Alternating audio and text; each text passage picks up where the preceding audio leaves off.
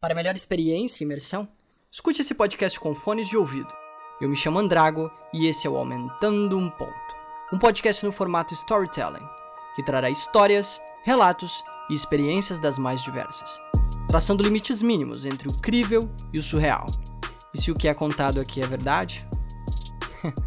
Isso você decide. Afinal, quem conta um conto? Episódio 5 Eu Sou coach. Tá, Anderson. Eu já entendi que você é coach e você já repetiu mais de uma vez isso pra mim quando eu te pergunto quem é você. Mas isso é muito superficial, entende? Eu preciso saber mais algumas coisas. Eu tenho que entender como é a sua visão de vida. Tá, Evandro, mas como é que vai ser esse filtro? Eu te digo tudo, tudo mesmo? Ou. sei lá. Como é que você acha que vai ser mais aceito isso daí pelas pessoas? Não, não. O filtro quem faz sou eu. Eu tô aqui como uma pessoa imparcial porque essa é a minha profissão. Minha função é escutar e entender e a sua é só falar. Mas assim, aqui entre nós, você acha que a minha biografia tem que ser como? Ela tem que ser polêmica, ela tem que ser motivacional, ela tem que ser engraçada, porque, ó, sinceramente. Não, assim. Não, não, não, pera, deixa eu te explicar. Dependendo do que eu falar, vai ter gente que não vai me entender. Sabe como que é? Sei lá, vai me chamar de vigarista, de farsante, enfim, desse jeito. Apenas fale. Eu vou decidir se o que você me diz é pertinente ou não. Então eu vou te fazer perguntas. E a primeira é: Por que você começou a trabalhar com coaching? Tá, entendi. Então vou tentar fazer de um jeito mais diferente, tá? Bom, eu vim de uma família humilde, e aí eu comecei a trabalhar cedo, porque a minha família não sustenta vagabundo, sabe?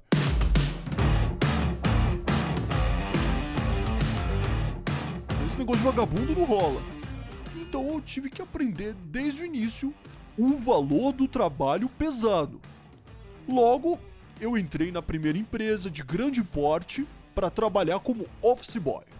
E lá eu fui construindo a minha carreira até me tornar um auxiliar administrativo. E aí eu cursei uma graduação em administração, e aí eu fui me desenvolvendo profissionalmente. Eu fui atingindo novos patamares a cada trabalho bem feito que eu realizava, lógico, sempre buscando me destacar e dar o meu melhor. E aí, em questão de anos, eu fui crescendo progressivamente nas empresas que eu trabalhei. Aí eu ia como. Eu ficava como coordenador, subia como gerente de setor, aí melhorava para gerente geral, e aí finalmente eu consegui o cargo de diretor administrativo. E assim, todas as estratégias que eu criei, os cursos que eu fiz no exterior e a capacidade que eu demonstrei para ter todas essas habilidades que eu estava estudando e estava desenvolvendo, elas me fizeram me desenvolver como um executivo exemplar, sabe? E foi em toda essa experiência e carreira que aí eu baseei o meu curso para ser um coach de sucesso. E o meu foco é no sucesso profissional, para depois vir o sucesso de empreendedor, entendeu? Entendi. Então esse foi o segredo para o sucesso profissional? Trabalha duro? Tipo, treine enquanto eles dormem, trabalhe enquanto eles descansam, estude enquanto eles são seres humanos normais e têm vida social e lazer. Tipo isso?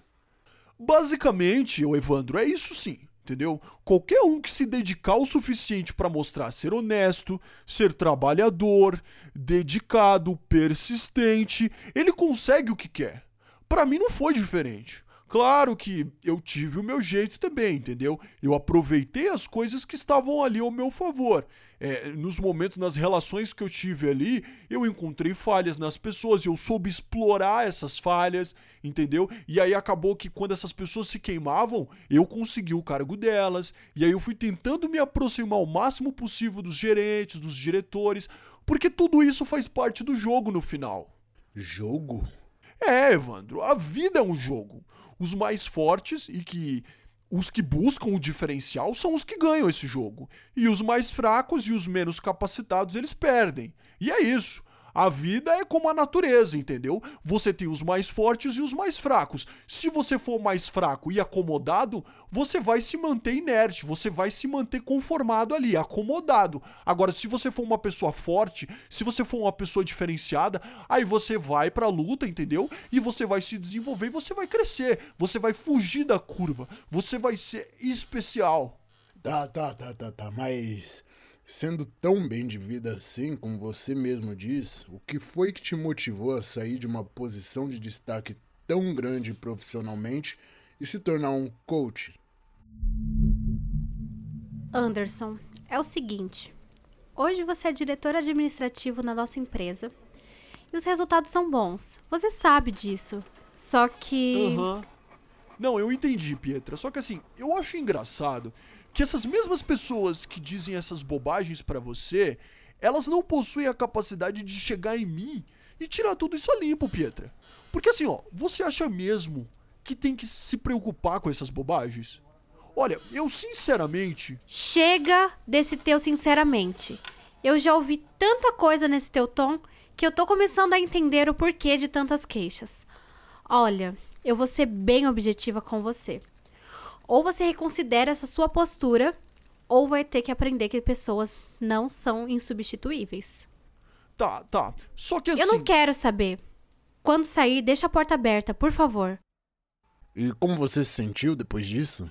Você se ofendeu? Você acredita que ela ela feriu você com isso?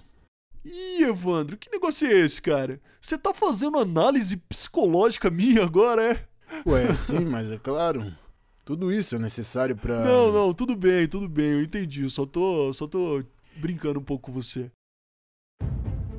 É claro que aquilo acabou comigo, né, cara? Principalmente porque eu, no cargo em que eu estava, com toda a autonomia que eu tinha, receber uma dessas dela?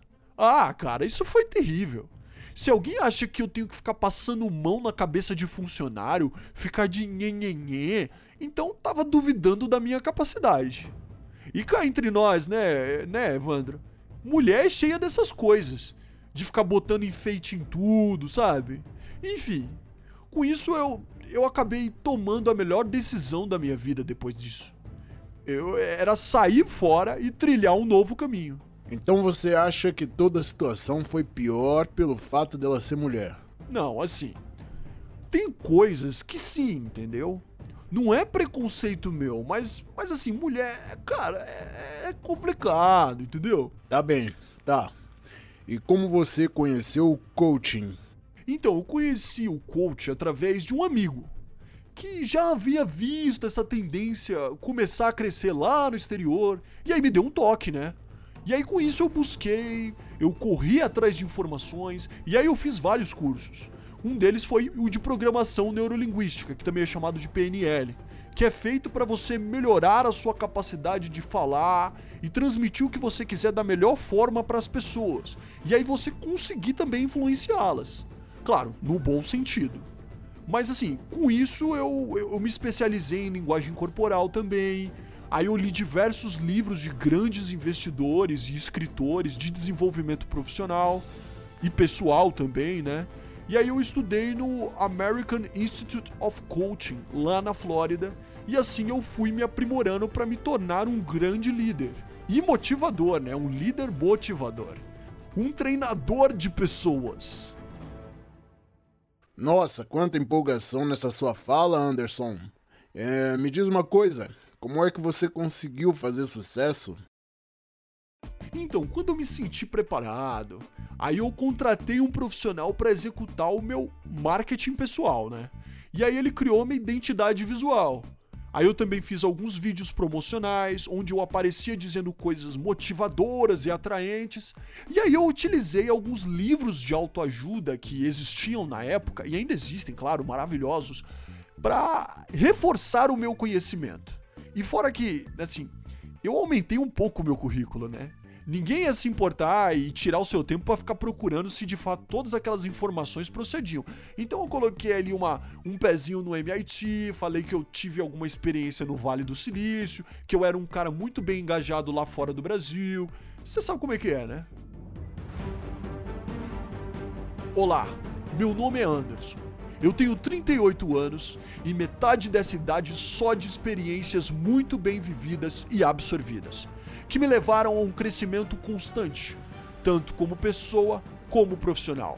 Me empolgando a cada desafio, me entregando a cada problema e me realizando como diretor de diversas empresas multinacionais, inclusive com atuação no exterior. Hoje eu estou aqui para resolver um problema que assola muitos na sociedade em que vivemos, e principalmente nesse país. Em um mundo cercado por um sistema que te empurra para baixo e te desmotiva, te tornando confuso e incerto sobre o seu futuro, eu tô aqui. Vamos mudar isso? Venha conosco nessa caminhada e eu garanto que com isso encontraremos o seu tão sonhado objetivo.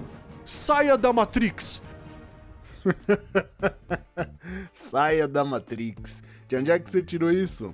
Ué, você quer convencer as pessoas de que elas são únicas? É só falar que o mundo não é do jeito que todo mundo pensa e que essa pessoa é diferenciada, ela é acima da média, porque ela sabe que tem algo de errado com o mundo e que ela enxerga diferente.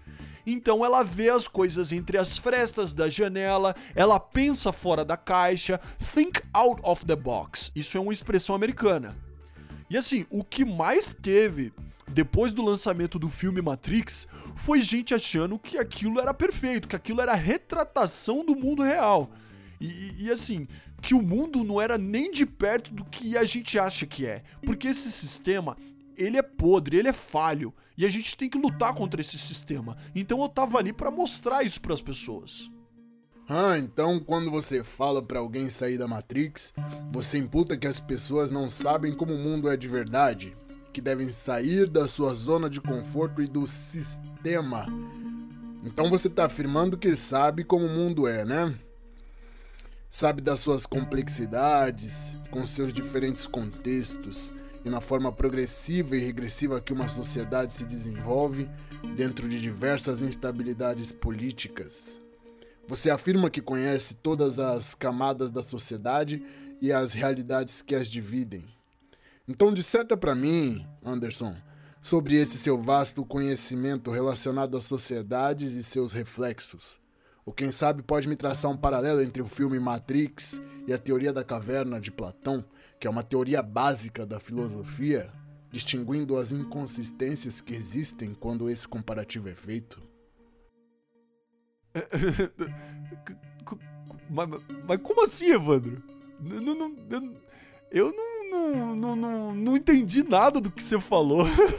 Você tá pirando, né? Você tá viajando, cara? Não, não, não tô pirado, Anderson. É você que é inocente achando que sabe o que não sabe. E as pessoas também ao dizerem que saem da Matrix e que conhecem a realidade das coisas. E sabe o nome disso? Efeito Dunning-Kruger. Esse efeito diz que existem pessoas que acham que sabem sobre algo, que dominam um assunto ou um conhecimento e que vivem em uma superioridade cheia de ilusão. E por não tomarem um choque de realidade ao discutir com alguém que realmente sabe sobre algo, vivem num abismo sem fim de ignorância e arrogância. Foi por isso que você não entendeu o que eu falei. Tá, tá, não, não, não, tá, tá. Ó, olha, eu tô com tempo curto, então vamos voltar pra minha história, tá? Então, em questão de poucos meses, esse marketing, ele fez efeito na minha imagem. O público aumentava cada vez mais e o nome Anderson Silveira Coach começou a ecoar pelos cantos empresariais e os círculos sociais. As pessoas gostavam e aí logo divulgavam. Todo mundo se sentia motivado. Pronto para outra. Tinham a vida transformada pelas minhas palavras. E assim, cada vez mais gente me procurava. E a minha vida também estava num ápice maravilhoso, né, cara? Ganhava muito mais que a minha profissão anterior, e é óbvio que eu tinha o tão sonhado status. Sei. E esse status. Pra você ter ideia, eu me inspirei tanto que eu escrevi dois livros, que me geraram inclusive uma ótima renda como material complementar nas palestras. E assim, cara, eles ganharam força no mercado editorial. Tudo ia de vento em polpa, numa constante mesmo, sabe? Tá, entendi. Mas quando que veio o problema? O problema, ele veio quando um cara começou a interferir no meu negócio, no meu trabalho. Ele foi em duas palestras minhas, e aí começou a fazer postagem nos blogs que ele tinha, e aí depois em vídeos no YouTube. E nessa época a tendência do coach, ela tinha aumentado demais. Eu tava na crista da onda, entendeu? E aí eu me tornei uma referência para uma maioria. Daí começou a existir um movimento anti-coach, que esse cara, inclusive, ele fazia parte. Daí ele foi movimentando uma galera que até militante era naquela época, entendeu? Uns esquerdistas, comunistas, hipócritas lá, que começaram a criticar o meu trabalho, e isso foi me prejudicando, profissionalmente e psicologicamente também. Minha saúde mental foi indo pro saco. E daí o que você pensou que podia fazer? Processar ele? Confrontar ele? Nada. Ele mesmo falou que não se importava em pagar processo. Eu já tinha discutido com ele várias vezes, mas ele era irredutível, sabe? Mas ele tinha razão no que dizia sobre você? Olha, ele não atacava a minha pessoa, só o meu trabalho, só o meu lado profissional. Isso eu tenho que levar em consideração porque ele distinguia o pessoal do profissional. Pelo menos parecia isso, entendeu? Certo. Mas então ele tinha razão no que dizia. Não, Evandro, assim, ele tinha razão em dizer que a maioria das coisas que eu falava eram direcionadas para as pessoas acharem que tudo aquilo que eu dizia era incomum, e aí por ser incomum elas estavam eh, eh, as palavras que eu dizia estavam certas. Uma coisa você aprende no coach no desenvolvimento pessoal. Fale o que a pessoa quer ouvir. E ele apontou a teoria da psicologia reversa, onde eu contrario a forma que a pessoa realmente deseja ver o mundo, e quando eu faço isso, ela admite um possível erro e concorda com o que eu apresento, entendeu? Então é fácil você convencer as pessoas do que elas não conhecem, mesmo se você nem mesmo sabe do que você está falando. E ele também tinha razão em dizer que muita coisa que eu dizia era um tanto, assim, óbvia. Que eu usava lógicas comuns para apresentar pontos de vista comuns, que com o um mínimo de esforço e planejamento você conseguiria desenvolver. Isso é verdade. Então eu torno a te fazer a mesma pergunta. Ele tinha razão no que ele dizia sobre você? Ele tinha, ele tinha razão. Ele tinha uma certa razão. Ok. Então, seguindo o que a gente estava falando, você não viu solução em discutir ou processar ele. Me conta o que aconteceu depois disso. Daí com isso, eu, eu decidi fazer algo para acabar com ele para destruir ele por dentro. Porque, assim, a rivalidade, ela tá no ramo de empreendedorismo. E normalmente o seu rival tá ali para te destruir. Você tem que destruir ele antes, entendeu? Se ele tiver afogado no mar, você vai pegar uma mangueira d'água e enfiar na boca dele, entendeu? E eu precisava destruir ele, eu precisava afetar a honra dele, para que ele de alguma forma ele se sentisse assim tão ameaçado e intimidado comigo e com a minha com a minha força que ele desistisse de toda essa pataquada aí que, que ele insistia em fazer. Daí, ao descobrir que ele tinha uma esposa muito linda, por sinal, e que ele tinha um relacionamento muito sólido com essa mulher, já fazia alguns anos, uh, porque eles demonstravam sempre isso nas redes sociais e tal, eu resolvi utilizar das minhas habilidades sedutoras e influenciadoras pra pegar a mulher dele, entendeu? Meteu o chifre mesmo naquele desgraçado. Eu sabia que se eu pudesse desenvolver toda essa relação, estimular para que ficasse cada vez mais forte e montar todo um cenário onde ele pudesse me flagrar pegando a esposa dele no ato, isso ia desarmar completamente ele. E você não tinha medo das consequências? Não achou que ele podia reagir de uma maneira pior e buscar uma vingança pior? Então, assim, ele sempre mostrou ser um cara contrário a, a qualquer essa coisa de agressão física e, e tudo mais. Inclusive, ele não deixava de salientar nos vídeos dele de que a pessoa que parte pra ignorância e não sabe enfrentar na força da palavra era um covarde. Então, ele não ia fazer nada comigo. E eu assumi o risco também. E assim, foi muito trabalhoso, principalmente porque eu deveria abordar ela de uma forma totalmente receptiva e inocente, para não estimular ela a contar nada pro marido, sem deixar nenhuma suspeita, entendeu? E foi assim que eu comecei a frequentar os mesmos lugares que ela, montando um cronograma igual dela, e isso tudo foi aos poucos. E aí no dia certo eu abordei ela e aí o papo rolou solto, sabe, cara? Sobre treinamento na academia, alimentação, aí foi passando pra vida pessoal, gostos em comum, e aí eu fui criando um perfil meu que se adaptou ao perfil dela. Diariamente, mais e mais foi se adaptando. E aí eu fiz questão de, de que se adaptasse a ela mais do que o próprio marido, entendeu? Mas ela não sabia quem você era? Ela sabia.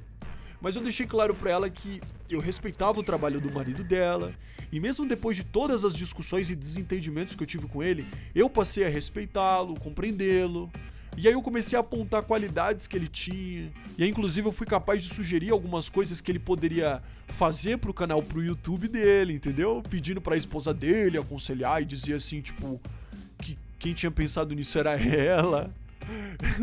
eu fazia de tudo, assim, me divertindo muito, sabe? Porque eu dizia, você vai ganhar pontos com o maridão hoje, hein? E aí a diversão rolava solta entre nós. Então, aí questão de meses eu consegui conquistar ela. Consegui mesmo, assim. E aí nós saímos na primeira noite, na segunda, na terceira, quarta. Ixi, eu perdi até as contas, cara. E era muito bom manter uma conexão com ela e que assim, tudo aquilo era casual e ela sabia, sabe? Era só para fortalecer o nosso espírito. e aí o mais, mais estranho é que ela levava numa boa, sabe? Sem sentimentalismo. E aí eu consegui finalmente aplicar o meu plano. Um dia eu convenci ela de me levar para a casa deles e quando ele fosse viajar a trabalho, daí eu contratei um rapaz para vazar umas fotos antes para ele, sabe? Antes de encontrar ela também. E aí, seguindo todo horário, bonitinho, e aí ele caiu como uma luva. Ele chegou em casa silenciosamente para não assustar ela e bum! Que bonito! Ele pegou nós dois na cama dele, na melhor parte. Mas imagino que a reação não foi muito parecida como você imaginava, vendo essa sua cara de frustração. É, exatamente. Ele começou a rir junto com ela, e aí ele. Ele adorou a situação pedindo para eu continuar. Disse que os dois eram um casal liberal e que ele sabia dessa nossa relação já fazia um tempo e que não se importava da esposa dele sair com outros porque fazia parte do fetiche deles. Daí, cara, vendo eles rirem daquele jeito, sabe? Me fazendo de chacota, de piada, eu eu agi por impulso, entendeu? Eu peguei a garrafa de champanhe lá que tava lá no criado mudo, quebrei ela na cabeceira e eu parti para cima dele. Ela até tentou impedir, eu acabei empurrando e cortando ela também sem querer. Mas o que eu fiz com ele foi muito mais agressivo, entendeu? E tá bom, tá bom dessa parte. Eu, eu não preciso mais entrar em detalhes disso. Já já é BO demais, entendeu? E vendo você sendo tão assertivo dessa forma, me gera uma dúvida. Você tem arrependimento do que fez? Eu não sei se eu tenho arrependimento. Eu não sinto nada. Eu só acho que essa coisa toda vai me incomodar bastante e vai atrapalhar o meu trabalho, entendeu? Mas aí eu, eu tenho você para me ajudar nessa biografia, né, meu camarada?